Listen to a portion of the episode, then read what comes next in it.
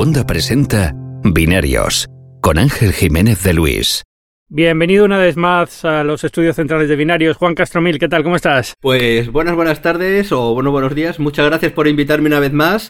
Y, muchas felicidades por esta eh, porrón de éxitos que estáis teniendo últimamente, especialmente por el, el podcast de Pablo, que mm, a mí me ha hecho muchísima ilusión el que haya recibido el premio Ondas, porque la verdad es que toda la historieta que cuenta en el, en el podcast, eh, a mí me la contó una noche eh, tomando unas cervezas con Carolina. Sí. Y, y, que historias así pues tengan proyección y tengan éxito, a mí me parece genial. Y si es a través del podcast, pues, pues mucho mejor, por supuesto.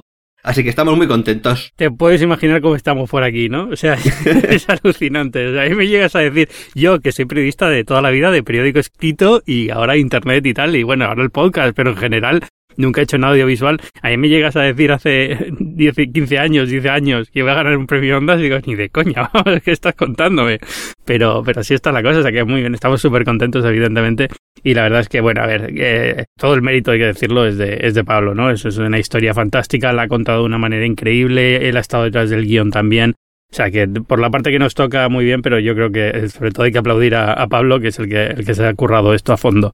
Sin duda, sin duda, pero vamos, que quiero decirte que aunque evidentemente la historia es una historia personal, hay un trabajo de equipo por detrás, sin la cual tampoco habría salido en formato podcast, porque sí es cierto que ya había escrito artículos al respecto, pero digamos que, bueno, a mí me ha gustado mucho la historia eh, de, cómo esto ha, llegado a, ser conocido por tanta gente. Sí, y además lo que nos gusta a nosotros, eh, como Cuonda, digamos, así por así decirlo, es que da, transmite muy bien esa idea de que hay historias que se pueden contar de otra forma diferente en podcast y suenan de una forma diferente en podcast y a lo mejor el podcast es un medio para muchas historias que ahora no están funcionando o funcionan, pero podrían funcionar mejor que ahora están en, vídeo o están en, texto o están en miles de, sitios, ¿no? Pero que bueno, que es eso, un nuevo medio que permite hacer cosas que a lo mejor la radio, por, por el tipo de programa que es o el tipo de, de cadencia que tiene, pues no te permite hacer y el podcast sí, ¿no? Así que bueno, vamos a ver qué tal. Eh, ya te digo, súper contentos y a ver qué sale ahora a partir de esto que Vendrán muchos más, espero, muchos, muchos, muchos más podcasts y muchas más historias que contar que estarán muy bien, así que nada. Ahí, tenéis el listón bien alto, así que ale. Ese es el problema, que hemos, yo creo que hemos puesto el listón súper alto nada más empezar y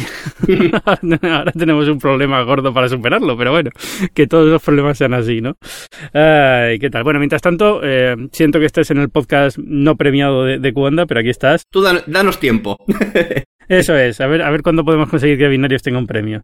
¿Qué tal la semana? ¿Qué tal por Londres? Bueno, pues la verdad es que bastante bien. Eh, ha sido una semana en la cual de momento solo hay un viaje, lo cual es de agradecer, pero venimos de, un POSIFA en el cual ha sido casi a dos viajes por semana. Y, la verdad es que pues muy sorprendente la, presentación de, Huawei. Es decir, eh, aunque se había filtrado gran cantidad de la información, pero, pero una cosa es el, saber las especificaciones técnicas, el tener alguna foto, y otra es comprobar eh, cómo funcionan las cosas y tenerlos en la mano, que aunque hayan sido de momento solo un par de días. Pero, pero bueno, la sensación global del evento y del producto es que Huawei pues está muy fuerte, está claramente ya en, en el podio de, de, las tres marcas más importantes de, de telefonía, por lo menos desde mi punto de vista, y, y es más, si te fijas, es que ahora mismo solo hay tres marcas que tienen un terminal con un precio base por encima de los 1000 euros. Sí. Que son Apple, son Samsung y, y ahora, pues con este nuevo Mate 20 Pro, Huawei. Y es significativo. Yo creo que es, eh, con independencia de que sea o no un precio muy alto para mucha gente, pues superar esa barrera te, te sitúa ya en, en otra liga, ¿no? Yo creo. Sí, y lo que me sorprende es eso, ¿no? Que ver a Huawei en ese precio, porque siempre lo teníamos como la marca china que viene rompiendo en precios y poco a poco se ha ido posicionando. Y yo creo que, lo decía en, Twitter, es que va a la yugular de Samsung, ¿no? Se está convirtiendo un poco en la nueva Samsung en ese sentido. me recuerda a Samsung en la forma de hacer las cosas, de, a la Samsung de hace tres años, cuatro años, ¿no? de cómo atacar el mercado, de qué productos poner, de qué presume cuando está, encima del escenario y, y, lo ves y dices, wow, o sea, ver a Huawei habiendo eh, arrastrado tanto, ¿no? O sea, venir desde tan lejos y llegar a este punto, yo creo que es, increíble. Hombre, estoy muy de acuerdo contigo en que se parece mucho a Samsung, pero te diría que incluso en un formato acelerado. Es decir, Samsung ha tardado pues igual 10 años en, en hacer las cosas como las está haciendo ahora, en tener ya terminales en varias gamas con buenas construcciones y tal y cual. Y ese mismo camino, eh, Huawei lo ha recorrido probablemente en la mitad de tiempo. Eh, a mí, por ejemplo, me, resulta sorprendente que igual hacía 5 años para la presentación de un, de un Galaxy S6, un S5, estábamos sorprendidos de que de repente Samsung convocase a 50 personas, a 50 periodistas eh, y nos llevase a Londres y en este evento, eh, Huawei se ha llevado a 105 periodistas. Eso te iba a decir, también me recuerda un poco a Samsung en los eventos chungos estos, ¿no? De llevarte a 50 personas que, claro, o sea, imagínate la logística de llevar a 110 personas de España, que luego sí, se suman a otros países y dices tú, ¿cuánta gente había? Y más de mil y pico personas en el evento. Sin duda. imagino, más de mil y pico periodistas. Hay que tener en cuenta que, que España es un mercado muy importante para Samsung porque le está funcionando muy bien, con lo cual ya sabes que también el número de invitaciones va en función de lo bien que está, está sí. yendo ese mercado pero aún así llevar 100, más de 100 personas, bueno, 100 o 50 ya es una burrada eh, a nivel logístico y, sin embargo pues es un poco como demostración de fuerza. O sea, Samsung, si tú podías llevar 50, yo puedo llevar 100 y, por eso te digo que, evidentemente sí que va la yugular de, de Samsung, pero vamos, y dejando cadáveres eh, por el camino muy rápidos, porque por ejemplo esto mismo de, de la triple cámara, eh, o sea, con el angular, con el ultraangular, pues todos, si miramos un año atrás, solo había una marca en el mercado que tenía un ultra angular.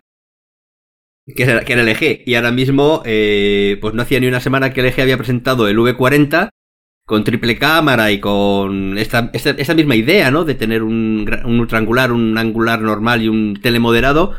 Y claro, Huawei les ha pasado por encima como una pisonadora. Sí, ahora, ahora hablamos de los teléfonos. Un último apunte con esto de, lo, de la organización, y es que casi preferiría que esto fuera lo que no copiaran de Samsung, porque si yo recuerdo, y nunca fui a muchos de estos viajes porque me pillaba en la época que estaba Estados Unidos, entonces la, la parte europea, digamos, no, no podía ir, pero, pero son bastante matadores. Es decir, esto levantarte a las 5 de la mañana para irte a un evento en Londres, que luego es tanta gente que el wifi no va, que no sé qué, que no sé cuántos, al final acaba siendo un poco yo entiendo, eh, a, a, en las empresas chinas les gusta mucho esto, ¿no? De decir, mira qué potencia tenemos, que podemos llevar a toda esta gente a un evento y movilizar a toda esta, toda la conversación tecnológica en torno a nuestro producto, pero al final dices, casi prefiero lo de, lo de que sean 200, 300 personas y, ya está, ¿no? Hombre, eso es, a ver, yo estoy de acuerdo contigo en que a nivel eh, funcional es muy poco práctico llevar a 100 periodistas de España, eh, la cuestión, claro, es que si no estás entre los 15 que eligen, eh, ya, si sí, los 85 sí. que, que, dejan en España, pues entonces te fastidia un poco. Creo que puede haber un punto intermedio, eh, ni lo de Apple ni lo de Huawei, pero, pero vamos, sí, eh, a todas luces, por muy bien organizado que esté, siempre hay un, alguien que se queda dormido, alguien que pierde la maleta, alguien que se pone malo, y todo eso va eh, lastrando el, el desarrollo de la, del evento, pero bueno. bueno, sí, sí sirve de algo, 110 periodistas y a mí no me han llevado, o sea, que imagínate cómo estoy yo, pero... Seguro que estabas en algún otro lado. Ah, no, no, no, no, pues ahora no recuerdo si me dijeron si podía acercarme y les dije que no, o, o si directamente no me invitaron, que no me extrañaría, fue, fue Bruno Toledano por el mundo, mi sí, compañero, sí, sí. entonces es evidente, no va a llevar a dos personas del mismo medio, pero... Pero bueno, no sé, siempre. Eh, Huawei suele cubrirlo Bruno más que yo, entonces no, en, esta no, no, no, me tocaba a mí. Me ha dado un poco de rabia porque yo creo que lo que he presentado está muy, muy bien. Me hubiera gustado mucho tener ese teléfono ahora que estoy probando el Pixel 3 XL y el iPhone XS y todos estos, pues para, o 10S y todos estos, pues para.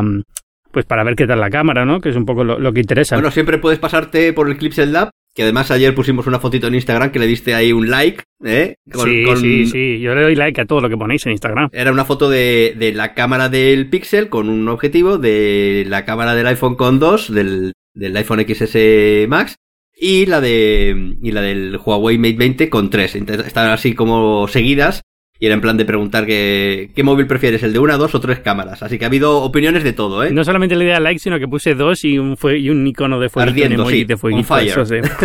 potencia, potencia on fire de dos, de dos, de dos lentes. No, a ver, eh, yo creo que... Ahora vamos a hablar del, del terminal, ¿no? O sea, Sí. se presentaron varios terminales, dos terminales, uno de ellos no lo vamos a ver en Europa, ¿no? Que es el, el gigante este de 7 pulgadas. 7,2. Se presentaron en total cuatro, porque está el Porsche, el S y después los dos Mate 20, digamos, más normales, que son los que van a llegar a Europa. Claro, que realmente el, el Mate 20 Pro y el Porsche es el mismo, es una edición especial, por así decirlo, ¿no? Sí, en este, este año ha habido menos diferencias que años anteriores, porque sí es cierto que, por ejemplo, el Porsche del año pasado, eh, yo creo que era casi un prototipo de lo que es el, el Pro de este año, porque ya tenía pantalla curvada, ya tenía el escáner en, en pantalla. Sí es cierto que no tenía la triple cámara, pero sí que comparte varias de estas tecnologías, sobre todo de pantalla, que yo creo que le funcionó bien. Lo cierto es que el Porsche de este año es simplemente acabados en cuero y un diseño diferente. Ya, y dos mil y pico euros de precio que ríete tú. eso, eso cuando te compres el Porsche no te... Me refiero al coche, ¿eh? Cuando te compres el coche no te importa pagar dos mil euros por un móvil. Ya, eh, no, pero me, hace gracia porque lo, lo ves en... Eh, lo ves luego en,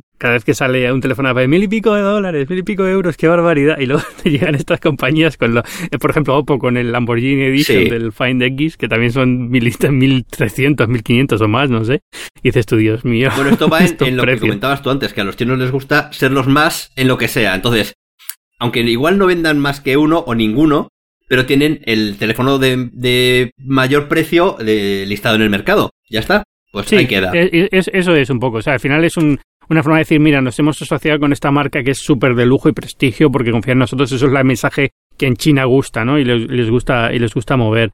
Eh, a mí me hace mucha gracia porque en el caso del iPhone, por ejemplo, todo ese mercado realmente existe, pero no es oficial de Apple. Es decir, están todas estas joyerías de que van los rusos con sus iPhones y dicen, envuélvemelo en joyas y diamantes. y como si fuese un crocante. Exacto.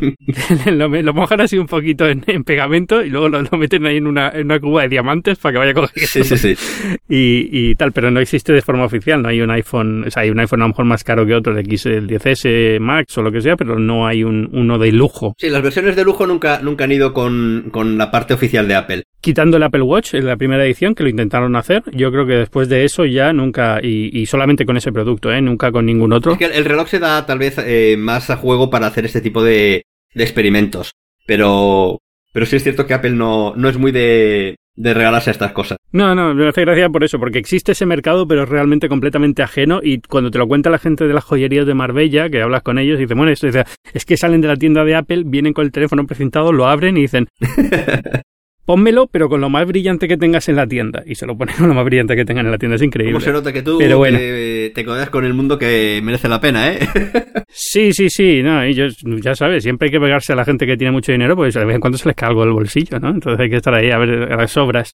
Bueno, cuéntame del, del, del mate, del mate 20 casi, te voy a decir que ni me cuentes, pues bueno, es como, está bien, pero no deja de ser, no es el protagonista del evento, ¿no? Es el mate Pro 20, es el que el Mate Pro 20 es el protagonista del evento de Londres. ¿Qué te ha parecido? Bueno, a mí eh, te diría que a día de hoy me parece el terminal mm, más innovador que hay en el mercado y probablemente el, mejor en conjunto de equilibrio de, de, mm, pues eso, procesador, pantalla, cámara, bueno, de cámara eh, incluso más que equilibrado, o sea, están eh, claramente en la parte alta. Mucho se ha estado hablando últimamente del Pixel 3 XL contra el iPhone XS Max pero, pero las cámaras que acaba de presentar, vamos, que en, el fondo son una evolución de lo que ya rompió un poquito el mercado del P20 a principios de año, pues son impresionantes. O sea, la cámara principal eh, hace unas fotografías nocturnas al mismo nivel que lo que puede ser el, el Pixel. Sí es cierto que el ultraangular eh, se nota una caída importante de, luminosidad, con lo cual si haces el zoom hmm. no, te va, no te va a funcionar igual. Pero en conjunto, eh, a mí me, me gusta mucho. Además, eh, no hay que olvidar que, que, aunque muchos nos reímos al principio de, de la unión con Leica, del co-branding, eh, pues con el tiempo se ha ido demostrando que, que sí que existe una colaboración y que existe unos resultados. O sea, yo después de la rueda de prensa estuve en una pequeña entrevista con, con la gente de, Leica y sí que te das cuenta de que mm, todavía quedan cosas por hacer y que sí que existe esa colaboración y ese esa investigación en, en, busca de lo que la gente, o sea, de lo que el usuario va buscando, ¿no? De todas formas, lo de Leica, eh, que hasta ahora lo enfocaban mucho por la parte de imagen en blanco y negro, ahora ya no, ¿no? Efectivamente, o sea, a mí yo he de reconocer que era un, un ferviente eh, seguidor de la cámara en blanco y negro de, de los anteriores modelos, porque además no tenía filtro anti-aliasing, con lo cual era mucho más nítida, pero he de reconocer también que era una cámara minoritaria. Es una cámara para gente que quiere un tipo de fotografía muy concreta. Y eh, si bien tenía cierto sentido en los primeros modelos, creo recordar que era el P8, eh, en el cual añadía información a la cámara principal, esto se ha ido perdiendo con el tiempo, en tanto que los algoritmos de, de las cámaras son capaces de extraer más información de, una imagen de un sensor sencillo. Y esto nos lo contaba la gente de, de Leica. Entonces, digamos que, que el renunciar al sensor de blanco y negro en esta ocasión no ha sido tan difícil para ellos porque ya tenían información más que de sobra para mejorar eh, las imágenes pues con fotografía computacional como hace como hace el Pixel. Y en ese sentido, pues ha sido más una, una renuncia sentimental al blanco y negro para sustituirlo por una cámara eh, gran angular que ultra gran angular que desde luego yo creo que va a tener más recorrido entre la gente, va a ser más divertida, es más efectista y, y bueno, pues puede dar más juego. Personalmente ya te digo, echo de menos que el sensor de esta cámara ultra angular sea un pelín mejor, pero, pero digamos que en condiciones de luz normales es muy bueno. Es muy bueno. Sí, Decías antes que la, lo del gran angular es cierto que vino por un poco por el GM. Me hace gracia porque recuerdo que fue un poco al mismo tiempo, a lo mejor fue medio año, un año antes que Apple empezara con los dos sensores en las cámaras también, ¿no? Y hubo un poco siempre de pelea en esto, ¿no? Porque que si la segunda cámara tenía que ser un super gran angular o si tenía que ser un, no vamos a decir un tele porque es casi un insulto a los teleobjetivos, pero bueno, un 56 milímetros, un, algo medio así, ¿no? Y, y, siempre era un poco la duda, ¿no? De qué approach sería mejor. Y yo creo que este teléfono lo resuelve, pone los dos y se acabó, ¿no? Después ya está, pues tres cámaras y fuera. Bueno, no, hay que olvidar que, que, justo la semana anterior también veníamos de otra presentación de otro teléfono con multicámaras del A9 de Samsung ah, que también ha jugado un poco a esa misma historieta. Ellos han, han, llegado a meter cuatro cámaras en la parte de detrás, si bien es cierto que una de ellas es una cámara que no va a sacar fotos, sino que va a ser de apoyo para más información. Cosa que, bueno, pues igual, igual daría para un debate importante el ver si es necesario estas, estas cámaras, digamos, ciegas, porque no, no son capaces de extraer fotografía, pero las otras tres cámaras pues cuentan con la misma distribución trifocal de, de ultraangular, eh, angular medio y, y telemoderado. Así que yo creo que, que esto al final se va a volver entre las cámaras con tres objetivos o las cámaras de uno. Y ahí el iPhone va a tener que decidirse si quedarse con dos o, con, uno. O, con uno o con tres. O con pero, tres o con uno. Pero que son como dos corrientes bastante enfrentadas. Es, es poco más o menos podríamos decir que en fotografía, quien decide ir con un objetivo fijo o quien decide ir con un zoom. Y entonces ya eso te da una idea de, qué tipo de fotografía y de fotógrafo eres. No, que si yo creo que casi todo el mercado se va a ir rápido a las tres cámaras y iPhone no será una excepción en ese sentido. Google se lo puede permitir hasta ahora por todo lo que hace, pero ya lo notas, ¿no? Es decir, el super zoom del Pixel 3, bueno, pues sí, está bien, es, un portento de cálculo y fotografía computacional o como quieras llamarlo, pero al final Uh, se nota sí. que no tiene el mismo detalle que un, que un objetivo. El digital siempre está ahí, sí. Exacto, al final es un zoom digital y lo acabas notando, aunque se note menos de lo que se solía notar en este tipo de objetivos, ¿no? Uh -huh.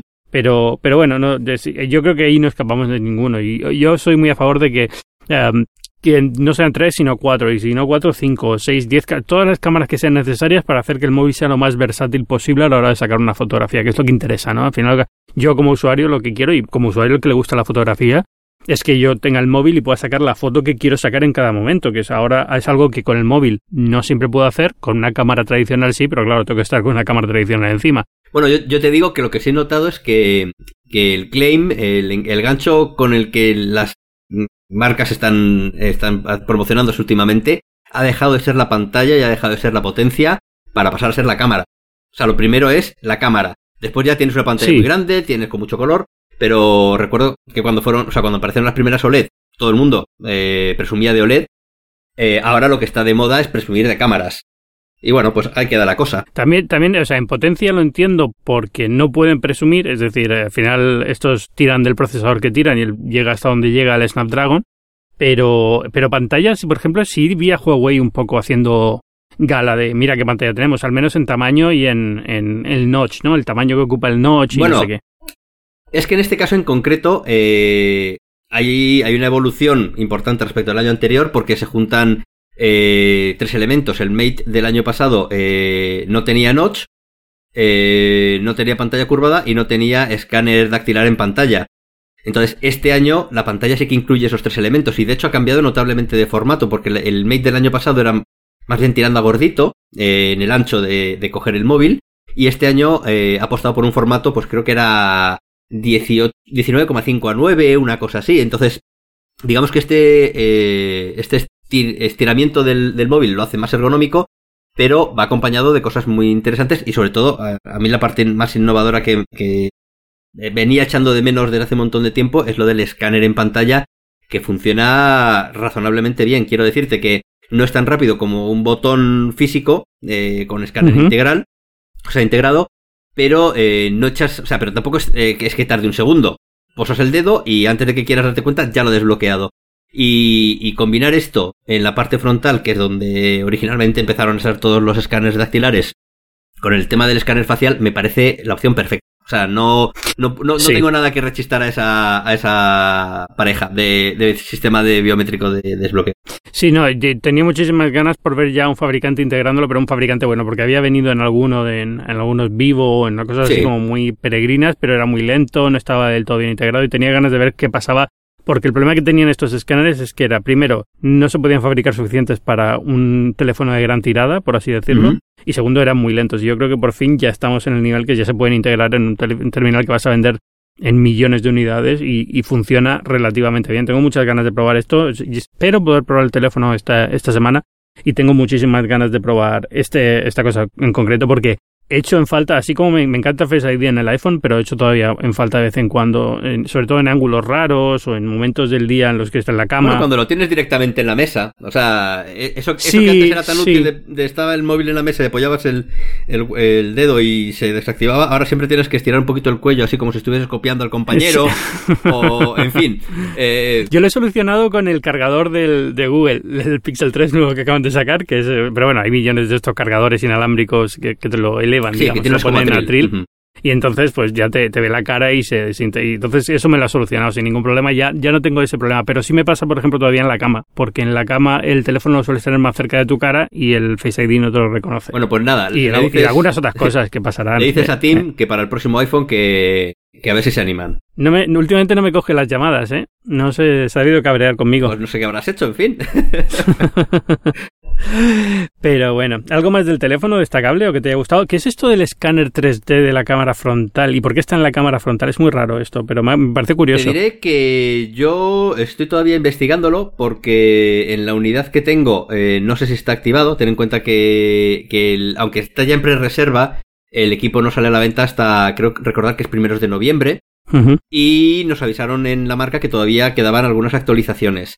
Eh, por más que he buscado, eh, también es cierto que solo han pasado 24 horas. No he encontrado eh, si el modo fotográfico panorámico 3D que indica que se pueden escanear objetos es el mismo que nos mostraron. Pero lo que sí te puedo decir es que en la demostración que sí que pude ver allí, eh, básicamente es algo parecido a lo que tiene Sony con el escáner 3D de sus cámaras, con lo cual utilizas la foto, o sea, pues la cámara del, del móvil para captar un objeto desde todos los ángulos y creas un, un modelo 3D. Pero eh, más allá de lo que hace Sony, que ese modelo 3D se queda ahí y bueno, pues lo puedes utilizar eh, como avatar para la PlayStation o para mandarlo y hacer un poco de chiste, pues resulta que este eh, bichillo 3D que, que, nosotros estamos intentando hacerlo con clipete, pues lo puedes animar, puedes hacer que mueva los brazos, puedes hacer que mueva las piernas, que hmm. sonría e integrarlo en plano realidad aumentada en una foto. Entonces, eh, a mí me parece un poco una chorradilla, pero una chorradilla divertida. O sea, habrá quien, quien les sepa sacar eh, chiste a esta historieta. La mayoría de la gente lo hará un par de veces eh, y se quedará un poco en el olvido, pero no deja de ser una herramienta creativa. Igual que, por ejemplo, eh, otra cosa que también me sorprendió mucho y es el tema de, de los modos de cine que eh, en el fondo es una grabación de vídeo con determinados filtros, determinados estilos y han conseguido una cosa muy importante que es eh, grabar con efecto bokeh, que aplicarlo en una fotografía es fácil porque es una sola imagen y el procesador lo tiene relativamente fácil, pero hacerlo en vídeo eh, pues requiere ya por lo menos 24 fotogramas por segundo, eso como mínimo, y una, una potencia procesada muy importante. Y entonces consigues un, pues eso, un vídeo con desenfoque de fondo o el, punto de color, que es lo que es, es, otro de los modos, con lo cual la imagen es toda en blanco y negro, menos eh, un punto que tú hayas determinado, que puede ser un vestido rojo de una persona que esté pasando por ahí, o, un, el amarillo de un taxi de Nueva York que esté pasando por allá, y el resto de la escena es en, blanco y negro, que también es algo muy, muy efectista. Eso me ha sorprendido mucho, ¿eh? eso me, me, parece increíble que lo hayan hecho, porque una de las cosas que intenté sacarle a Apple en la presentación del 10S si en algún momento pensaría en llevar esto del efecto bokeh a vídeo, ¿no? Ya eso es lógico, ¿no? Después de verlo en foto. Es lógico, pero no es fácil, ¿eh? O sea, por eso te digo que... No, no, es que requiere una potencia brutal y todavía, quiero decir, y seguramente el resultado sea el que es, porque vemos fallos en las fotos, pues 24 fallos por segundo, vas a ver en los vídeos, ¿no? O sea, habrá problemas. Pero también es verdad que a lo mejor al hacerlo, al tener menos resolución el vídeo y demás, a lo mejor incluso queda más resultado. No sé, tengo ganas de ver cómo, cómo Yo lo he probado Y, ya te digo, han sido, de momento han sido 24 horas, no he tenido posibilidad de probarlo en circunstancias adversas de estas que dices, venga, voy a ponerlo en, un escenario complicado para que falle, pero los resultados que hemos visto así con buena iluminación y tal, eh, es muy muy interesante, me queda muy bien. Y, y yo pienso que de momento son cinco filtros, pero no tardarán en llegar más porque, claro, o sea, si, si realmente esta potencia de proceso es capaz de hacer esto, eh, se abren muchísimas eh, oportunidades creativas, así que... Lo, del 3D, de todas formas, eh, entonces, tal y como me lo cuentas tú, parece que es simplemente un escáner 3D usando la cámara... Lo que no entiendo es por qué entonces la cámara frontal, porque de estas aplicaciones para cámaras traseras hay ya varias, ¿no? Tanto en iOS como en Android creo que hay aplicaciones que te permiten crear un modelo 3D de un objeto sacándole con la cámara, grabándolo con la cámara desde diferentes ángulos. Sí, bueno, sinceramente no sé por qué es con, con esa cámara. Eh, lo que sí es cierto es que las aplicaciones que hay eh, hacen varias cosas de las que hace esto, pero no hay ningún, yo no he visto ninguna todavía que te haga todo el completo. Es decir, el escaneado, la animación, el metértelo en AR. Entonces, todo ese conjunto, que en el fondo es una experiencia, o sea, esto a, los niños les va a encantar. O sea, en el, en el, era, era muy interesante porque cuando estaban haciendo el, el, el vídeo de presentación de esta, de esta funcionalidad, eh, se veía como un niño, pues eso, de 5, 6, 7 años, le quitaba el móvil al padre de las manos y decía, a ver qué estás haciendo porque esto me mola mucho. Bueno, pues eso se va a repetir seguro con esta aplicación porque, claro, tú imagínate, escaneas un Mickey Mouse y, de repente puedes hacer fotos con Mickey Mouse al lado, aunque no esté, o hacerle animaciones. Vamos, que va a ser el rey del patio esto. Sí, hasta que lleguen los abogados de Disney en la puerta, llamen y digan, bueno, ¿qué hace usted con, ¿qué hace usted con ese modelo digital de Mickey Mouse del que no tiene licencia? eso, eso también es cierto, sí. No, no, pero sí, yo lo veo, lo veo clarísimo. Es decir, el, el, juguetito de tu niño, pues le sacas el vídeo 3D, o sea, le sacas el modelo 3D y cuando te vayas de viaje le mandas la foto con el muñequito, lo que sea. Eso está muy bien. O sea, yo ya te digo que hemos prometido, hemos prometido un vídeo en YouTube con nuestro clipete y Carolina.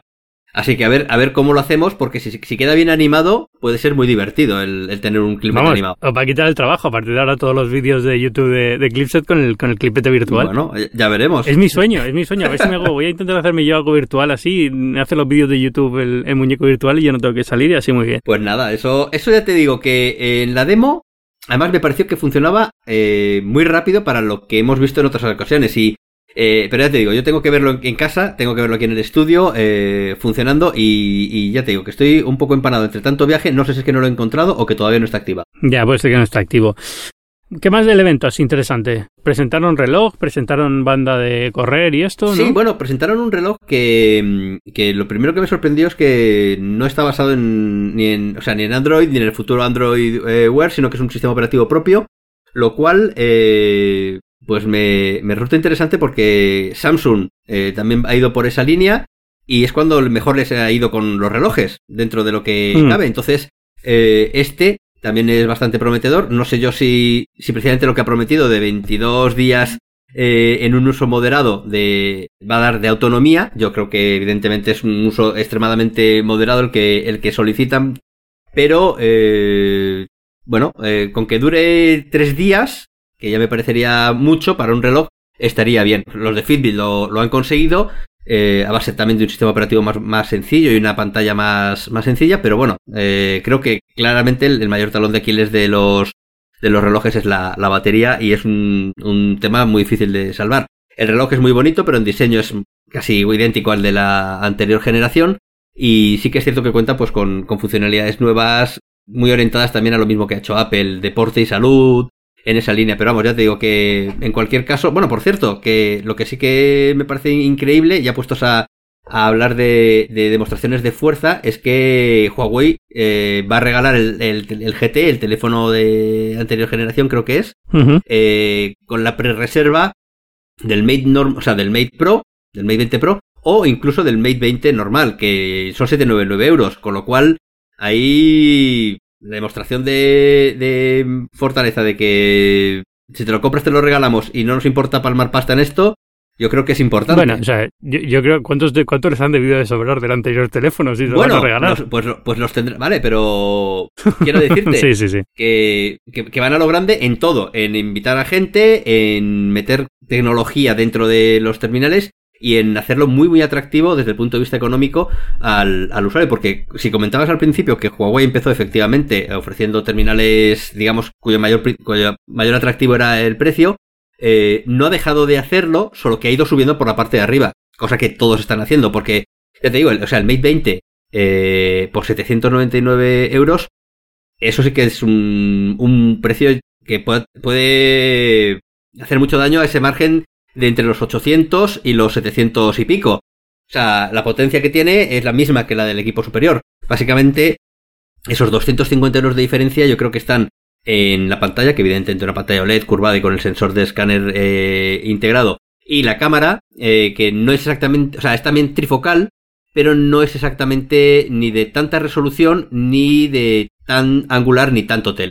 Es un poquito una... No tiene tampoco identificación facial, ¿no? El Mate... No, no... Bueno, espérate. El, el Mate 20...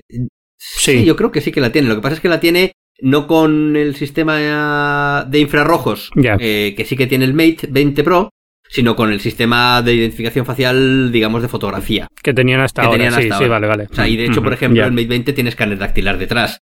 O sea, que digamos que es, es... Más normal. Sí, mucho más, sí, sí, sí. Pero también a, un precio mucho más competitivo. Uf, estamos yéndonos ya a pensar que los 700 euros son competitivos. Yo creo que mucha gente está subiéndose por las paredes. Recuerda que hasta hace poco estábamos hablando de teléfonos de 300, 400 euros. Sigue estando también el Mate 20 Elite, que ese ya no sé en qué precio está, pero que, mm, a ver, esto ya sabemos que es todo marketing y que, y que están perfectamente estudiados los límites de los precios y, y toda esta técnica que utiliza Huawei y que utiliza también Honor de presentar los modelos y después un Lite por arriba y un Pro o un Plus por abajo y que también en cierto modo es la que utiliza Apple y están utilizando todas las marcas, ¿no? De, Este es el modelo principal, pero si quieres un poquito más, eh, tienes esto y por un poquito menos pues reduces la pantalla o la cámara.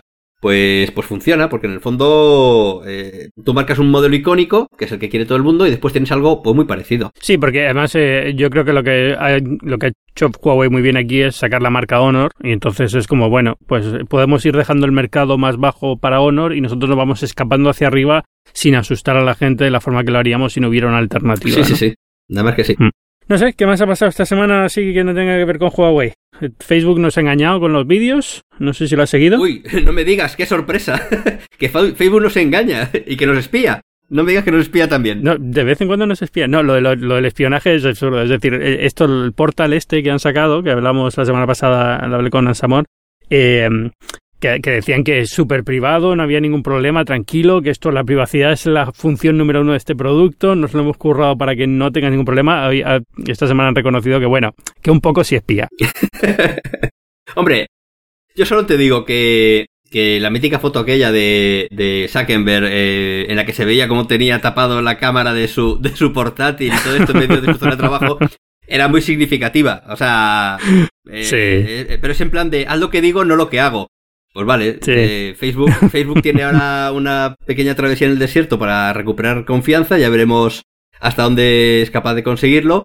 Y, mientras tanto, pues no deja de resultar irónico que el primer producto hardware que presentan después de todo esto sea una, o sea, un, equipo con una cámara que... Y, un altavoz y un micrófono para, poner en casa. Es, es, absurdo. Y sobre todo esto, que, que me, eh, inviertan un montón de tiempo en contarte lo seguro y privado que es todo y a la semana siguiente digan, bueno, pero, pero bueno, es verdad que podemos sacar algunos datos de consumo de esto, ¿no? Porque tampoco lo hemos lanzado ahí, porque es, es, es todo muy demencial. No, pero me refería a lo de los, a, mentir en las cifras de vídeo. Sí, también, bueno. Que los anunciantes están en armas porque, claro, estaban, estaban inflando las visiones de vídeo por, por nueve, ¿no? O sea, multiplicándolas por nueve. ¿Sabes lo que pasa? Que en YouTube o sea, la gente que más o menos intentamos sacarnos los garbanzos de YouTube, algo así ya también lo sospechábamos, porque, o sea, evidentemente no es el mismo tipo de vídeo el que se ve en, Facebook eh, que el que se ve en YouTube, pero las cifras, por muy potente que fuese Facebook, eran realmente extrañas.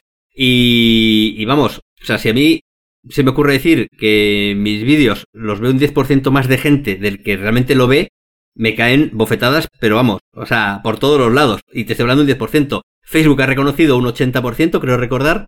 Sí, entre 60 y un 90. Claro, y las marcas estiman que era un 600 y un 800%. Con lo cual eh, es realmente escandaloso porque... Pero, el problema yo creo que en el fondo ha sido que las marcas han querido creérselo y, y han estado echando leña ahí a la caldera sabiendo que, esas cifras pues eh, no eran ciertas, pero bueno, pues algún tipo de retorno deberían de tener cuando les, les merecía la pena eh, seguir echando ahí combustible Y claro, o sea, yo me pongo en el lado de Facebook y digo, bueno, pues mientras siga entrando dinero, ¿para qué voy a decir yo que esto no funciona? Sí, a ver, yo no creo que tuvieran retorno. Lo que pasa es verdad que ahí no tenías mucha alternativa. Es decir, Facebook es opaca, no permitía auditorías de estas cifras. Ellos eran los únicos que tenían estas cifras. Entonces te decían, oye, tu vídeo lo está viendo toda esta gente, tiene este impacto pues a ti como empresario, como eh, digamos ejecutivo de publicidad, lo único que te interesa es tener algo que mostrar a tu superior y decir, mira qué bien lo estamos haciendo, ¿no? Entonces es como, bueno... Y que todo el mundo quería estar en Facebook en aquel momento, con lo cual no te quedaba mucha... Claro, y ese es el problema, que es que al final es como, es que esto es lo que hay, si no estamos aquí no estamos de ninguna forma, no hay una alternativa para estar en Facebook, es decir, tienes que estar, tienes que pasar por Facebook y las cifras que hay son las que te da Facebook. Y esto pasa sobre todo a los medios, en muchísimos medios es que se jugaban la vida porque el tráfico de Facebook era un 30% y Facebook les decía, oye, es que si no empezáis a hacer vídeo, lo mismo ya no salís tanto en, el newsfeed de la gente y entonces, claro, va a caer. Bueno, y ocurrió, ¿eh? Ocurrió. O sea, eso, fue... También hay un, chantaje que hizo Facebook, sin olvidar que también cuando Facebook intentó lanzar su servicio de vídeo, eh, solo se alió con, con medios que ellos consideraban estratégicos y al resto de los medios eh, no, les, no les daba ni agua, ¿eh? Entonces, eh, eso también es complicado de manejar para, ambos, para unos porque se sienten privilegiados y no quieren dejar de tener esa, ese trato de favor, y de los otros que dicen, bueno, pues encima Facebook me está haciendo esto, eh, ¿qué puedo hacer yo? Pero bueno. Sí, yo creo que con el tiempo ha quedado claro que Facebook no tiene ningún tipo de relevancia en vídeo, es decir, bueno, no voy a hablar de Instagram, ¿vale? Que a lo mejor ahí sí que hay más movimiento, pero como Facebook, como la red social Facebook, no tiene, los vídeos ahí no tienen un empuje, no parecen haber tenido un empuje tan grande como lo han tenido en otras plataformas. No, no sé si me estoy equivocando, a lo mejor hay algún tipo de vídeo que sí, estos que tenían eh, lo de los subtítulos y tal, iban, no sé, no sé, pero... Nada, para vídeo, YouTube, y para YouTube, Clipse, ya está, hala. ya está, pues ya está dicho todo esto. Uh, ¿Qué más me queda por contar? Nada, bueno, que he estado hoy en lo de... Eh, bueno, estamos grabando a jueves, para los que...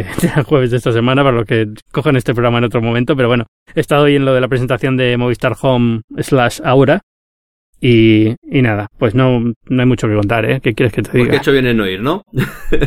pues no, porque es que teniendo Google Home, teniendo Alexa a la vuelta de la esquina ya eh, y estas cosas, pues se ha quedado bastante descafeinado esto. Y no entiendo muy bien a qué están jugando en Telefónica, pero bueno, o sea, funciona porque al fin y al cabo no va a ser, es el único dispositivo que está integrado en los servicios de Movistar y si tú tienes fibra de Movistar, pues es el único que te vas a poder decir, oye, ponme esta película y te lo va a poner pero, pero se queda un poquito flojo, en mi opinión. Bueno, juegan a ser un Facebook eh, que, no, que no llegará tanto. Pero, pero no llegará tanto porque, mira, o sea, esto de Portal, pues será el, descalabro de privacidad más grande del mundo y lo que quieras, pero por lo menos hace cosas interesantes como videoconferencia con el zoom automático esta la persona que está hablando. Pero esto es que Movistar Home no hace nada, o sea, es que no hace literalmente nada. Es que Hemos estado en la presentación y lo, que más han repetido es que te mostraba la contraseña de wifi de casa en la pantalla, que mucha gente dice que no quería darle la vuelta al router para mirarle. Dices, hombre, tío, está bien, vale, pero, pero yo creo que no es un uso mayoritario ni, ni sea un punto para vender el producto. Bueno, ya sabes cómo es ah. Telefónica, que hace, hace cosas raras. Hacen cosas. sí, no, diseño por comité. Imagino que esto ha acabado en, en cinco departamentos transversales que todos tienen que opinar y decir y tal, y al final esto no avanza por ningún lado y es lo que pasa, que el producto acaba saliendo más más limitado de lo que debería. Pero bueno, en fin, eh, es lo único que se me ocurre así para tratar esta semana. Esa es la conclusión, ¿no? Vale, a ver, a ver cuando lo probemos, si, si logramos probarlo, pues eh, igual, igual logran meterle algo más, no sé. No, no, están, sí, quieren evolucionarlo, pero son todo como promesas muy a largo plazo, ¿no? Y bueno, ya veremos qué le quiere la gente. Yo lo que le veo probablemente... es, que, o sea, es un poco lo que he dicho al principio, que a ver, el producto puede ser bueno y puede tener potencial, aunque ahora no lo muestre. Pero es que la competencia que hay es mucho más fuerte, mucho más internacional y, y, vamos, y creo que más barata. O sea, no sé por cuánto más te sale esto, pero es que tienes el, el Google Home por 99 euros. Creo, no, y, menos, no, por 49. bueno, el, pequeño, el mini, son 35 euros. Sí, sí, sí, es cierto. O sea, es que no, no, no, esto es bastante más caro. Esto estará, creo que son 70 y pico euros, pero piensa que solamente sirve si tienes una, una fibra movista en casa. Claro, es decir, eh, no es un producto para cualquiera, mientras que el otro puede poner cualquiera, pero esto no está tan integrado. Por ejemplo, en temas de domótica no está tan bien integrado. Eh, no te dice información del tráfico, no te dice cosas que dices tú, pero, pero tío, es que esto es lo básico, que hoy en día te lo debería decir sí o sí. Es, un altavoz que se ha pasado del parvulario y ha ido directamente a, a, decirte el número wifi, eso sí.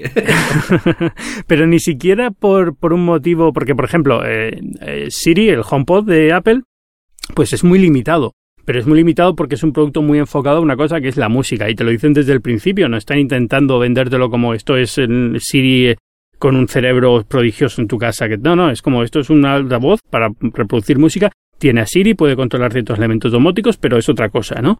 Mientras que esto se lo está vendiendo como que es realmente una revolución de inteligencia artificial dices, no, no está ahí todavía el producto, no lo está.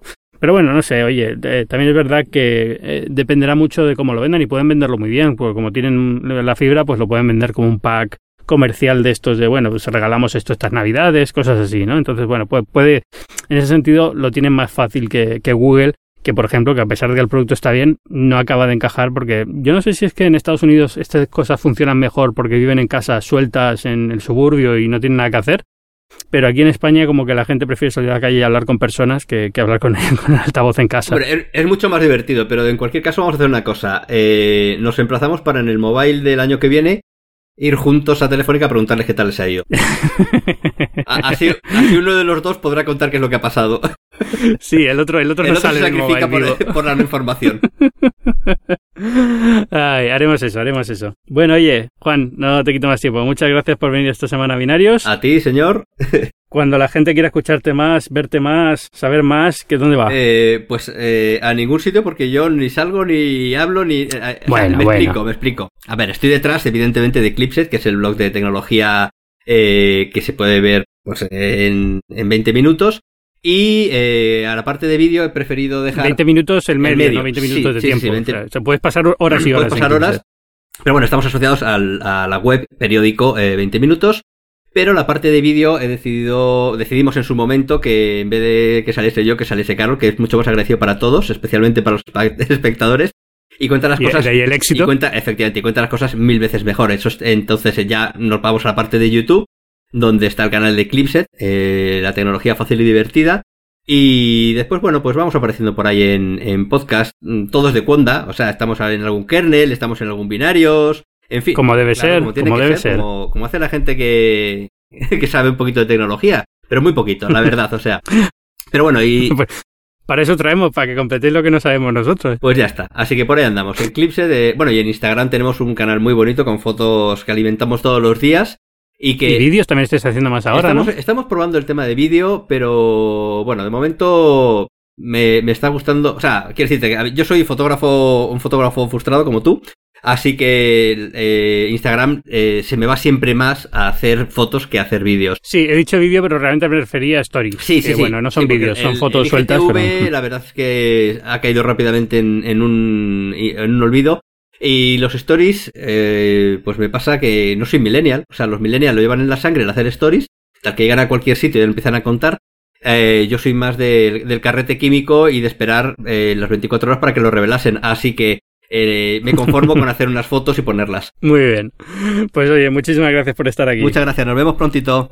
Y os recuerdo que soy Ángel Jiménez de Luis. Esto que estáis escuchando es Binarios, que es un podcast semanal en el que comentamos los anuncios que han ocurrido en el mundo de la tecnología. Podéis leerme en la web de este programa, por supuesto, que es binarios.fm. Podéis leerme en las páginas web del periódico El Mundo, en la sección de tecnología, elmundo.es. Y como siempre, Binarios es un podcast que forma parte de Cuonda, que es una comunidad de podcasts independientes en español. Al empezar este programa ya lo habréis oído, estamos de celebración porque esta semana hemos ganado un Ondas por el podcast increíble que si no habéis escuchado tenéis que escuchar.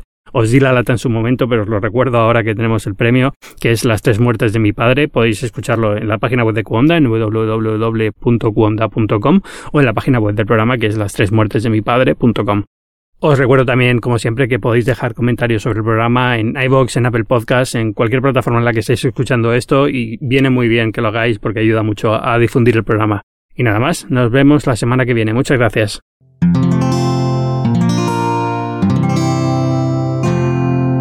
Puedes escuchar más capítulos de este podcast y de todos los que pertenecen a la comunidad Cuonda en cuonda.com.